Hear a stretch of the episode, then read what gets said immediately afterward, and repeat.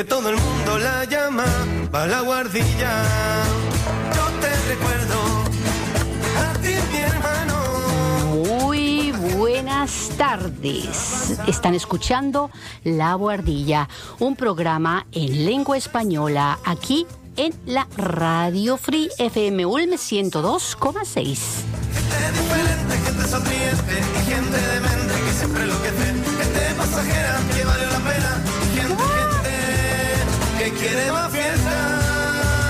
Esta es la historia de una casita que todo el mundo la llama la guardilla. La Guardilla es un programa para todas las personas que puedan entender la maravillosa lengua de Cervantes. Más de 500 millones de personas nos entenderían si pudieran escucharnos.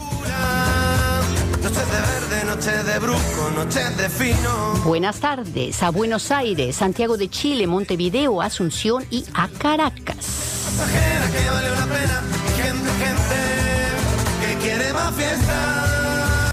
Y esta es la historia de una casita que todo el mundo la llamaba. Buenas tardes a Panamá, San José, Managua, San Salvador, Tegucigalpa, Guatemala y a Belmopán. Buenas tardes a Cuba, República Dominicana y a Puerto Rico. Muy buenas tardes a mi queridísima Ciudad de México, a San Francisco y a Nueva York.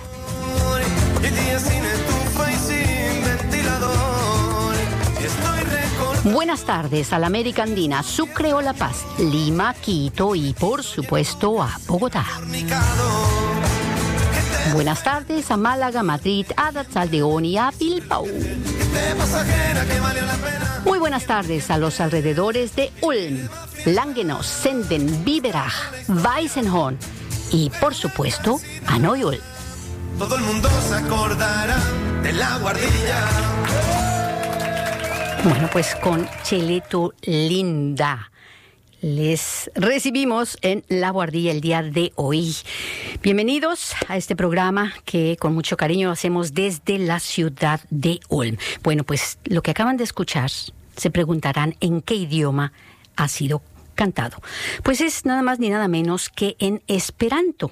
El Esperanto es en la actualidad una lengua que se utiliza en viajes, en la correspondencia, en las redes sociales, en las reuniones internacionales, en intercambios culturales, en negocios, en proyectos, en congresos, en creación de literatura tanto original como traducida, en teatro, en cine, música, eh, noticias en papel, en línea, por supuesto, en radio y a veces en televisión.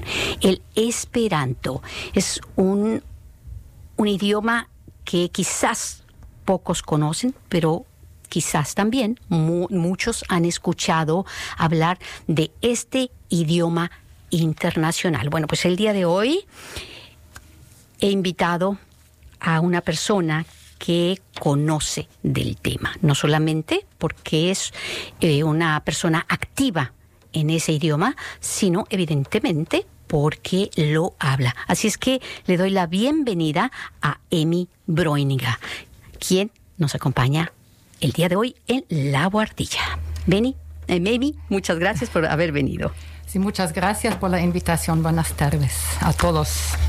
Bueno, pues no es fácil atrapar a esta señora políglota. Es una persona muy, muy ocupada y es por eso que el día de hoy me siento honrada con su presencia. No solamente porque además es una persona muy interesante, ha vivido cosas fantásticas, ha vivido cosas muy intensas, pero además es una persona muy, muy creadora, muy creativa y sobre todo es una persona muy curiosa, muy curiosa. Quiere saber de todo, quiere aprender todo y bueno, no por nada es políglota.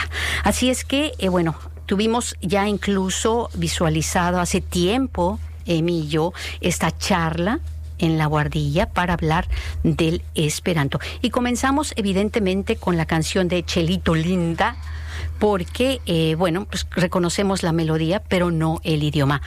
Emi, ¿por qué decidiste conocer este idioma del esperanto? Bueno, eh, yo siempre digo que lo aprendí por egoísmo. Ajá. Porque cuando ya había aprendido en la escuela el inglés, el francés, luego aprendí español y ruso, eh, cada vez que aprendí otro idioma se llama abrió otro mundo, otra cultura y bueno, yo me di cuenta que no puedo aprender eh, a lo largo de una vida muy corta, ¿verdad?, de un ser humano, eh, aprender todos los idiomas de este mundo.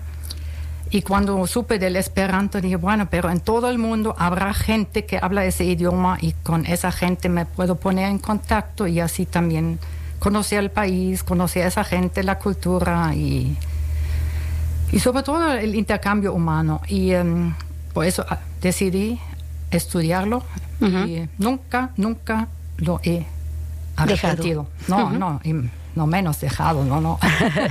bueno, ¿y hace cuánto eh, incursionaste en el idioma? Bueno, yo aprendí en el año 70, así que ya son 50 años que lo hablo, era yo muy joven, eh, lo aprendí en una época que dejé la escuela y antes de entrar a um, estudiar mi profesión, tuve un medio año de haciendo una práctica Así que no tuve que estudiar realmente y aproveché el tiempo para estudiar el idioma, que entonces era más difícil que el día de hoy porque no existía el Internet. Claro. Claro. Así que me mandaron los libros, yo tuve que aprender con discos, ¿verdad? Para escuchar cómo se pronuncia, llenar una forma con preguntas, con tareas enviarlo por correo normal y lo corrigieron y lo enviaron de vuelta, etcétera, ¿no? Era más complicado que Claro, más laborioso. Bueno, pues vamos en este momento a seguir escuchando música, sí. canciones en esperanto y la siguiente melodía se titula La Mundo Iras, ¿es correcto? Sí, bueno, el título es Tiel La Mundo Iras, o sea, así el mundo está dando vueltas. Es una canción eh, que canta Julián Hernández Angulo de Cuba, que es muy buen amigo de nosotros y em, él mismo es compositor de esa canción y también escribió las letras. Vamos a escucharla Sí. entonces. 25 Jahre. Free FM. Nos gustaría en realidad, para los que no conocemos eh, el esperanto, Emi, que nos platiques un poquito de la historia de ese idioma. Bueno, en el, en el año 1859 nació en Białystok, que es una, una ciudad al noreste de Polonia. Hoy en día es Polonia, en esa época era parte de Rusia. Nació Ludwig Laser Samenhof, Ludwig Lazaro Samenhof. Y él creció en esa ciudad donde vivi- viven hasta hoy ¿no? Rus- ruso, ah, gente que habla ruso, ucraniano, lituano, lituanos, eh, polacos. eh, entonces vivían también muchos judíos que hablaban el yiddish. Y él se dio cuenta que todos se peleaban entre sí porque no se entendían. Entonces le llegó la idea que cuando si hay un idioma que todos hablan y que no da preferencia a ningún idioma de ellos, sería más paz en esa ciudad, en esa región y hasta en el mundo. Y entonces él dijo, pues tiene que ser un idioma como un puente, como un, un idioma planeado, que cada uno aprende su propio idioma, aunque sea tal vez una minorita, pero que tenga su propio idioma y el derecho de hablarlo y eh, tener su cultura en ese idioma. Y aparte, como segundo idioma, aprende el esperanto, que él lo llamaba el- la lengua, interna- em, eh, internacional. Y em, entonces inventó ese idioma. Se puso a pensar, él hablaba solamente ocho idiomas o diez, yo no sé exactamente, hablaba el latín, el greco, el ruso, el, el yiddish, el alemán, el francés, inglés, etcétera. Incluso hablaba también el judo alemán, ¿no? Sí, el yiddish, sí. Entonces él sacó las raíces sobre todo de los idiomas germano, romanos y eslavos y greco. Y eh, de ahí formó esa, ese idioma que es basado, es muy lógico, entonces no hay excepciones, es muy lógico, por eso es relativamente fácil aprenderlo. Claro, hay que aprenderlo, no es que Claro. Te metes a dormir al otro día lo sabes, sino tienes que estudiarlo. Y eso fue su eh, idea. Entonces él publicó en 1887 un libro que bajo un- el nombre Doctor Esperanto, que quiere decir como el la persona que está esperando, ¿verdad? Ah, o sea, tener esperanza. Ajá. Era su pseudónimo porque él era ya entonces un em, doctor, un oftalmólogo y conocido. Es prácticamente su pseudónimo. Y se empezó a distribuir la gente, bueno, por correo normal en esa época, por supuesto, la gente empezó a aprender ese idioma. En 1905 se llevó a cabo el primer Congreso Mundial en Boulogne-sur-Mer, que es un, em, una ciudad por el mar Atlántico en el norte de Francia. Y ahí llegaban gente de muchas nacionalidades y por primera vez hablaban entre sí el esperanto y se dieron cuenta que sí se pueden entender. Y como decían que no se reunieron franceses con ingleses, alemanes con eh, rusos, etcétera, sino simplemente seres humanos con seres humanos. Y eso fue el primer congreso. Desde entonces, con excepción de las guerras, etcétera, cada año hay un congreso mundial. Muy bien. Y en el caso en sí del, del- del idioma, ¿cuál es la estructura del esperanto? Bueno, como ya dije que no hay excepciones, entonces, por ejemplo, aprendes la raíz de, de una palabra. El verbo, el infinitivo, siempre al final es i. Para el presente es as, para el pasado es is, el futuro os, el condicional us y el imperativo u. Por ejemplo, aprender es lerni. Bueno, ahí lo tomó la raíz germana, ¿no? Lerni, infinitivo. Ah, entonces tampoco hay diferencia entre las personas, ¿no? O sea, por ejemplo, mi, vi, li o she, yo, tú, él, ella, ni, nosotros, vi, usted, eh, vosotros, ili, ustedes, ellos. Entonces, yo estoy, no, yo aprendo, quiero decir, mi lernas. Ya eh, Utilizas porque es el tiempo. presente es as, mi lernas, vi lernas, ellos, ili lernas, todo lernas. Dime una cosa, ¿cuánto tiempo se tarda uno, si uno es aplicado, en comparación con otros idiomas? Tú dices que este es mucho más práctico. Quiero entender que si te aplicas y te disciplinas a aprenderlo, en- lo aprendes más rápido que los demás. Sí, lo Idiomas. Que, sí, que yo, yo necesité eh, entender que es un idioma, que un idioma puede ser lógico, porque todos los demás idiomas que aprendí no, nada es lógico, siempre hay más excepciones que reglas, ¿verdad? Entonces, eh, eso me tardé yo un poco a entenderlo, pero una vez que lo capté, pues es, es más fácil. Um, o sea, mi lernas esperanto. Estoy aprendiendo esperanto. Esperanto. Fernando Monasterio, sí. nuestro querido colega que el día de hoy está Ah, ausente porque se tomó sus días libres, eh, no obstante nos está escuchando y pregunta, ¿y cómo se forma el subjuntivo en Esperanto? Que el subjuntivo, Ujú. ¿Tienes idea? o ¿cuál es el subjuntivo? Fernando, acláranos el condicional, eh, no es el mismo que el condicional, ¿verdad? Pero bueno, pues eso es una buena pregunta. que le vamos a Uf. contestar seguramente después de esta pausa musical que a continuación presentamos y se llama la melodía Bona. Ah, de buena espero. Sí, Espero. sí me gustaría platicar un poco. Eso es un argentino. Fernando, que escuches bien, es un argentino que ahora vive en Brasilia, la capital de Brasil.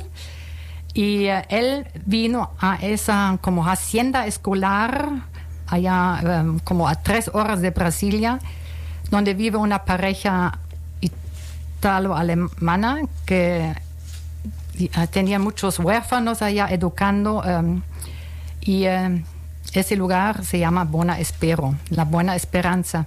Entonces él llegó allí y em, para un trabajo voluntario por medio año y el primer día prácticamente se peleó con la alemana ya porque ella es muy estricta. Pero en la noche cuando vio la luna llena así que le llegó una idea y él hizo este himno prácticamente que está dedicado a este lugar que se dedicaba tanto a ed- ed- eh, educar niños pobres y huérfanos.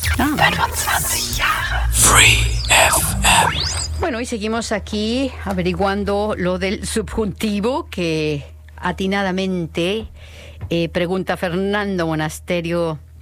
Así es que, eh, bueno, pues sabemos ahora que el eh, subjuntivo, subjuntivo, dicho por Fernando Monasterio, que no es lo mismo que el condicional. El subjuntivo se utiliza fundamentalmente para expresar deseos. Por ejemplo, quisiera estar ahora mismo en la guardilla. ¿no? Entonces, ¿cómo sería en el esperanto? Con el us, con el us al final. Y en este caso se sigue el lean, leanus. Eh, ¿Cómo fue la, la, La frase pregunta. ahora? No, la frase que La- dijiste. en frase. me, gustaría. Quisiera, estar ahora mismo. Mi status esti nun tempe en la guardia. Ajá, mira nada más, mira nada más. Bueno, les recordamos que ya estamos en la línea de WhatsApp en, eh, en, en- en el estudio. Desde Alemania es el 0731 938 6299 y desde el exterior 0049 731-938 6299. Así es que eh, seguimos aquí con Emi Proiniga, que eh, nos habla del, del esperanto como idioma. Y eh, bueno, ¿qué repercusión, Emi, ha tenido el esperanto en tu vida? Ese idioma, ¿qué, ¿qué es lo que te ha aportado? Bueno, aquí lo he escrito porque ¿Es mucho? No, no, no, son dos frases nada más porque eh, eso tal vez explica todo que significa este idioma, o sea, lo que me ha dado ese idioma en mi vida. El esperanto abre el acceso a un mundo de un tipo muy especial, que aún hoy percibimos como un mundo mágico, pero cuyo encanto permanece cerrado y oculto a los forasteros. Es un mundo que hay que experimentar, pero que no se puede transmitir. Ujú, Muy lindo. Y eh, bueno, en este caso, eh, ¿hay cursos en español de Esperanto? Sí, sí, hay en varios eh, países, o ca- prácticamente en cada país hay cursos, pero hoy en día la mayoría lo aprende por internet. Hay una plataforma que se llama Duolingo, que ahí se puede aprender el inglés, el español y otros idiomas y también el esperanto. Lo que pasa que ahora la ju- los jóvenes pues lo aprenden por internet. Bueno, pues se dice que en Duolingo, desde el 2015, se puede decir que son millones las personas que han aprendido Esperanto en distintos idiomas.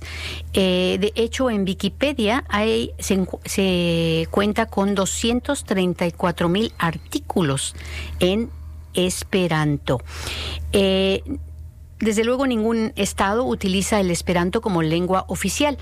El Esperanto es una lengua con una comunidad de más de dos millones de hablantes de todos los niveles repartidos por el mundo, según estimaciones de finales de siglo, unidas a las más recientes. Eh, Emi, ¿tú tienes idea cuáles son los lugares del mundo con los índices más altos de población que habla o entiende el Esperanto? Mm, No sé, lo, pero sí en países que tienen, son más chicos y su idioma, pues lo hablan en una región muy pequeña, ¿verdad? Tal vez ahí la gente entiende más la necesidad de una forma de comunicación más neutral eh, y eh, allá habrá más. Pero yo no puedo decir que, porque eso hoy en día ya ni se sabe realmente cuánta gente lo habla, porque te digo que muchos lo aprenden por internet. antes estaban registrados en unas asociaciones, se reunieron, etcétera, entonces tenías más el número. Sí. Pero hoy, como así como no sabes cuánta gente sabe tocar el piano y a qué nivel, y unos son profesionistas, otros nada más em, tocan así. Así son las estadísticas del Esperanto. Así que sí, hoy Sí. en día no puedes decir exactamente. Emi, el primer Congreso Universal de Esperanto se desarrolló en Francia en el en 1905. Sí. Desde entonces, como decías hace ratito, los congresos mundiales se han organizado en los cinco continentes año tras año, excepto durante las dos guerras mundiales. El quinto Congreso Universal de Esperanto fue eh, llevado a cabo en Barcelona en 1909. Tengo entendido que el año pasado participaste en el en el penúltimo porque me contabas que en este año también se llevó a cabo eh, eh, el congreso nada más que debido a la pandemia Sí, todo era diferente este año. Todo fue diferente. No, el año pasado se llevó a cabo en Lati, es en eh, Finlandia. Eh, no me fui. Ujú. Pero hace dos años se llevó a cabo en eh, Lis- Lisabón, en Lisboa. Y ahí sí estuve. ahí sí estuviste Sí.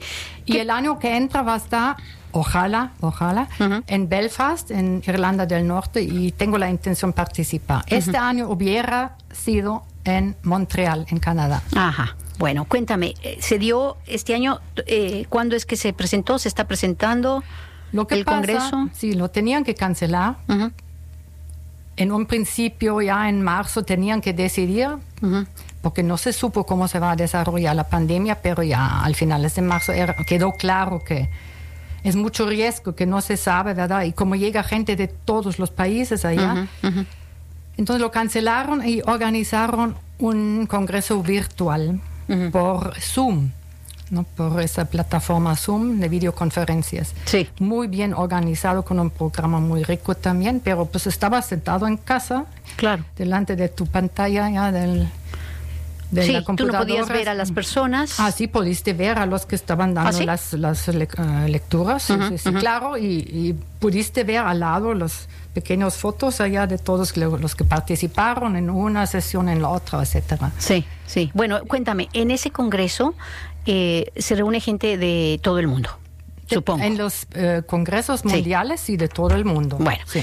en este caso, eh, ¿cómo se, se- se desarrolla el Congreso? ¿Se llevan a cabo eh, grupos de- dependiendo del tema que se trate? ¿Cómo es que se, se da este Congreso?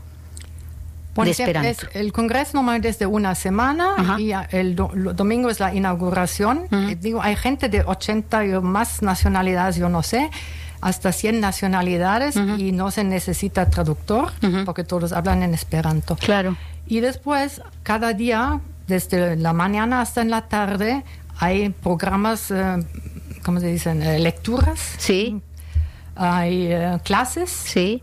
de esperanto, hay clases de otras cosas y... Pero ¿de qué se habla además de, Ah, de la gramática del esperanto? No, no, no, no. En las clases sí se, se habla de la gramática, pero bueno, también hay competencias de, de poesía, de, eh, de teatro, de, de- eh, libros, de literatura.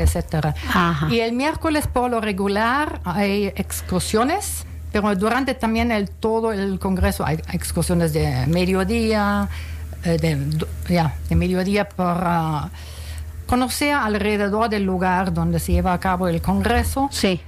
Y em, el miércoles normalmente no hay programas, sino solamente excursiones. Y en las noches siempre hay programa cultural, como presentaciones de teatro, hay un, una fiesta de baile, hay, pues eso, varias cosas. O sea, hay de todo, hay de todo. Luego Expresiones culturales, artísticas, eh, eh, eh, Ci- científicas, fin, Literatura. ejemplo, literatura de todo. Y tienes el problema realmente que a veces son dos programas al mismo tiempo y tienes que decidir a dónde ir, ¿verdad? Porque pues, Sí. dos que te gustan son del mismo tiempo y eh, ese es Es- el pero eso pasa en todos los congresos. Sí, sí, sí. sí, Bueno, pues a continuación vamos a escuchar, eh, no sé si lo pronuncio bien, la Bel. La Vel Shipo Magdalena. Oh, la Bel Shipo Sí, eso Magdalena. es el velero, ve- velero, sí. Eh, Magdalena, que es un grupo de, de, mm, de, ah, Países Bajos, se llama Kaito. y la palabra kaito significa papalote. 25 Jahre Radio Free FM. Länger on air als Berbling Air.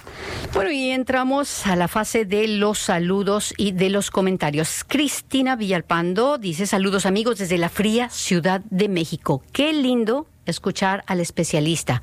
Hace tiempo estudié Esperanto en la Universidad Nacional Autónoma de México, en la Facultad de Derecho, hace unos 10 años.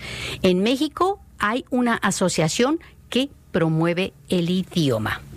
Bueno, y también tenemos a Patricia Pontón, que nos escribe eh, tema. ¿Qué cuesta o cuánto cuesta participar en un congreso? Bueno, sí, depende de la época cuando te registras, porque hasta el final del año, antes, o sea, hasta 31 de diciembre siempre es un poco menos y depende del país donde vives.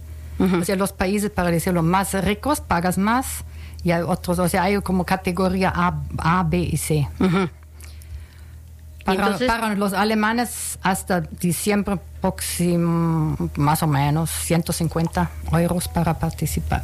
150 euros. Sí. Y ahora que se dio el congreso online, ¿cuesta lo mismo? No, el congreso online era gratis, pero Ah. los que se habían registrado ya antes para ese congreso, Ajá. pues queda ya el dinero para, porque así está planeado, en dos años llevarlo a cabo en Montreal, Ah, ya. después de Belfast. Ujú, Ese es el plan, depende todo de la pandemia, Sí, claro. Juan Carlos Moreno dice saludos desde Toluca, Estado de México. Hola Ana Luz, me da mucho gusto escucharte una vez más. Igualmente, gracias por recordarnos, por estar aquí presente en La Guardilla. Eh, bueno, pues Aquí hay otro mensaje, dice doña María Teresa Torres, a quien le mandamos también besos y abrazos. Dice, aparte de saludar a la guardia, eh, preguntaba yo cuántos idiomas habla Emi, porque me encantaría saberlo. Es admirable. Y salúdala, por favor. Muchas gracias. Eh, siete, Siete sí. idiomas. Incluyendo el alemán. ¿eh? incluyendo el esperanto. El, el alemán. alemán. Ah, Dinos cuál- cuáles son Con los el idiomas. alemán, el español, el esperanto, inglés, Ujú. francés, italiano, ruso. Ujú. Pues nada más ni nada menos. Bueno, pues para los que no, mm, no, escu- no nos escuchan por el idioma, sino nos escuchan incluso por la música, porque definitivamente hay que decirlo, hay personas que nos escuchan eh, por la música. Eh, les contamos que este programa es für die Hörer, welche nicht Spanisch verstehen, aber doch die Radiosendung La Guardia hören. Die Esperanto-Sprache ist in Diensten wie dem Google-Übersetzer Facebook verfügbar und wird zunehmend auf Sprachplattformen im Internet angeboten. Wobei das bemerkenswerteste statistische Beispiel von Duolingo stammt. Nur dort wurde seit 2015 festgestellt, dass, dass Millionen von Menschen Esperanto in verschiedenen Sprachen gelernt haben. Heute sprechen wir mit dem vielsprachigen Emi Bräunigan darüber. La Guardilla ist kein abgehobener Ort.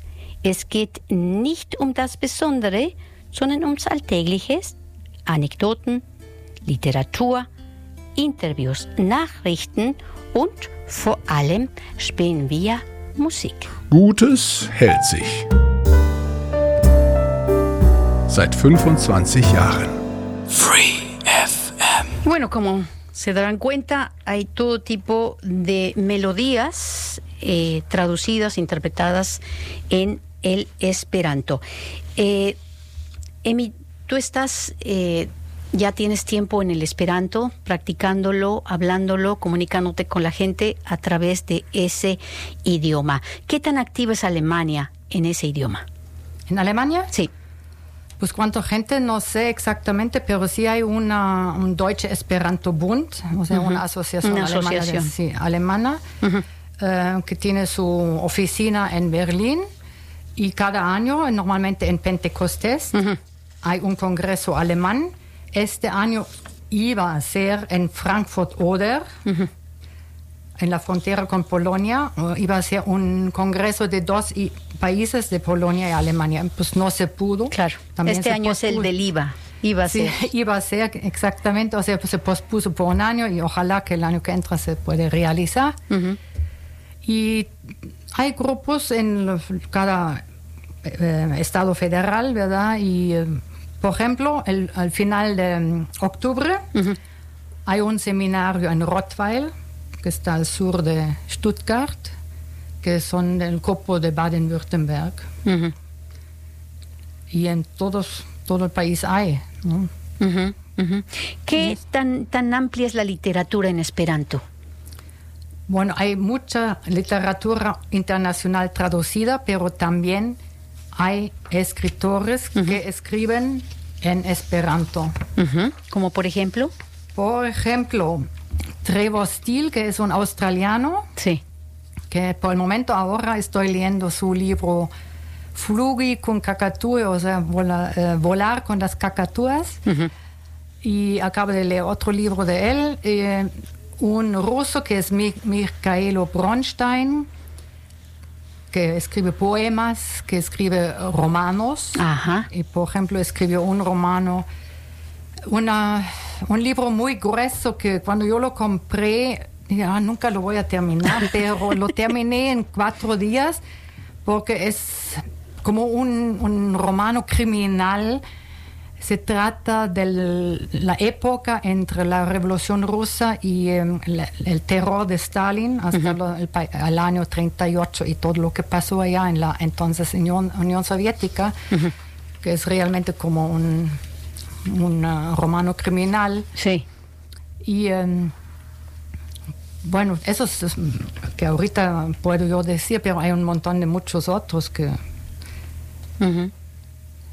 Siempre cada año hay más, porque pues hay también esas competencias en, en los congresos y unos jóvenes que allá presentan sus libros, hay uh, competencia de libros infantiles también. Ah, qué bien. Sí, sí, sí. Obras de teatro traducidos y hechos en esperanto. En México hay alguna federación, decía Cristina Villalpando Sí. que sí lo hay, pero MEF. ¿tú tienes contacto con algún Sí. grupo sí. en Eh, México? México se llama MEF, Mexica Esperanto Federación, o sea, Federación Me- Mexicana de Esperanto. Sí, tengo varios amigos, va- o varios de mis amigos en México hablan esperanto, sí. Ah, ya. Y bueno, también hay un YouTube canal. Sí. ¿Cómo se llama? Bueno, hay varios. Uno Ah. es el UEA, Ajá. Viva, que UEA es Universal Esperanto Asocio, o sea, Asociación Mundial de Esperanto, que tiene su sede en Rotterdam. Y eh, UEA Viva, y ahí, sobre todo, todo ahora del Congreso Virtual y de otras cosas ahí se encuentra. En YouTube se encuentran también las canciones, eh, teatros, etcétera. También hay revistas, me decías. revistas Ujú. eh, mo- eh, mensuales. Ajá. Sí. Y bueno, Pues- por si fuera poco, también hay existe la bandera del Esperanto. sí. La bandera es verde Ajá. con el en el un ángulo eh, izquierdo arriba hay una es, eh, es, es un- como un cuadrado blanco y adentro una estrella verde con cinco puntas Ajá. que simbolizan los cinco continentes y la- el color verde es eh, símbolo de la paz. Bueno, pero también hay un himno que justamente Emi ha traído, que es muy largo, que evidentemente no vamos a escuchar todo, pero para que nos y demos cuenta de eh, cómo suena el himno del Esperanto. Así es que, eh, y claro, Emi también vino preparada con la idea de explicarnos un poco el contenido de ese himno del Esperanto en español. Así es que lo vamos a, a escuchar y a ver qué pasa. Bueno, lo voy a leer en español.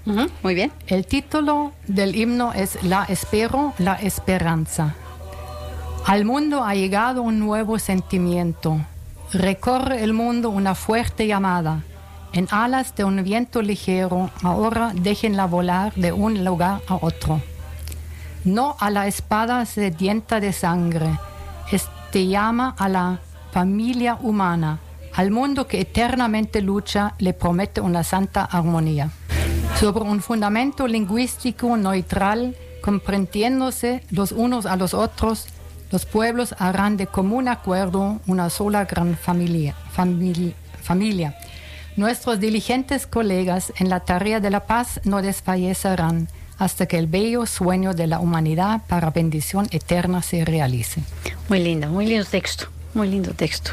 Y eh, fundamentalmente veo en el esperanto como, eh, verdaderamente no, nunca me había preguntado eh, cuál es el significado, el por qué se le denominó a ese idioma esperanto y que definitivamente por todo lo que hemos escuchado el día de hoy, justifica definitivamente el nombre de Esperanto. Suena esperanzador el pensar al menos que hay una forma de podernos comunicar universalmente unos con otros. Y eso es el mayor mensaje que este idioma eh, envía de manera internacional a todo el mundo, ¿no lo crees? Sí, sobre todo porque no das preferencia a un idioma de algún país, porque siempre sabemos, sabemos que un idioma también es poder. Sí. Como en África eh, hablan el francés, donde antes era colonia francesa, hablan el inglés, donde antes eran las colonias inglesas, claro, etcétera. Sí, en la Unión Soviética todos tenían que hablar ruso, así que para no dar preferencia a ningún idioma nacional. Sí, y que detrás de este idioma no hay una historia ¿no? de conquista como sucede en muchos de los idiomas. Y bueno, pues entonces nos vamos con la última melodía que eh, nos has traído y que se titula Ludovico. Sí, Ludovico, que está dedicado a Ludwig Zamenhof, el creador del Esperanto. Es cantado por um, Georgo Hansli, que es un polaco, que también él es compositor y él puso la letra.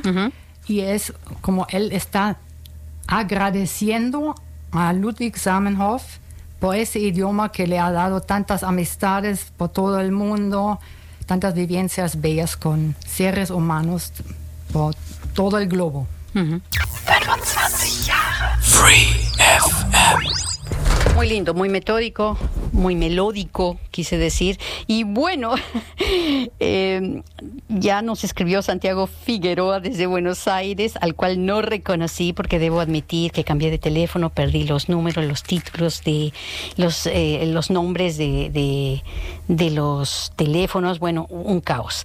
Pero dice Santiago desde la interminable cuarentena de Buenos Aires, que nos manda muchos saludos y que le parece muy interesante el programa increíble escuchar la actualidad del Esperanto. Nunca hubiese imaginado que millones de personas lo hablan. Y bueno, agrega que, eh, por si no lo he reconocido, Santiago Figueroa es amigo de Fernando Monasterio y fiel oyente de La Guardilla. Así es. Así es que le mandamos a todos ellos, les mandamos un saludo y eh, bueno, eh, también hay un comentario de mi querida madre que dice que es eh, la versión de La vida en rosa, es muy bonita, que le gustó mucho y bueno, parece que eh, se ha interesado por el esperanto.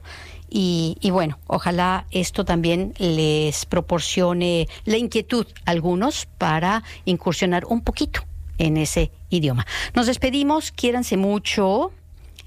Eh, fue el tiempo, le agradecemos a Emi el haber estado con nosotros. Le decimos adiós y hasta la próxima.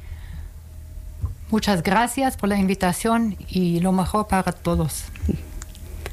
Quédense mucho y sobre todo déjense querer.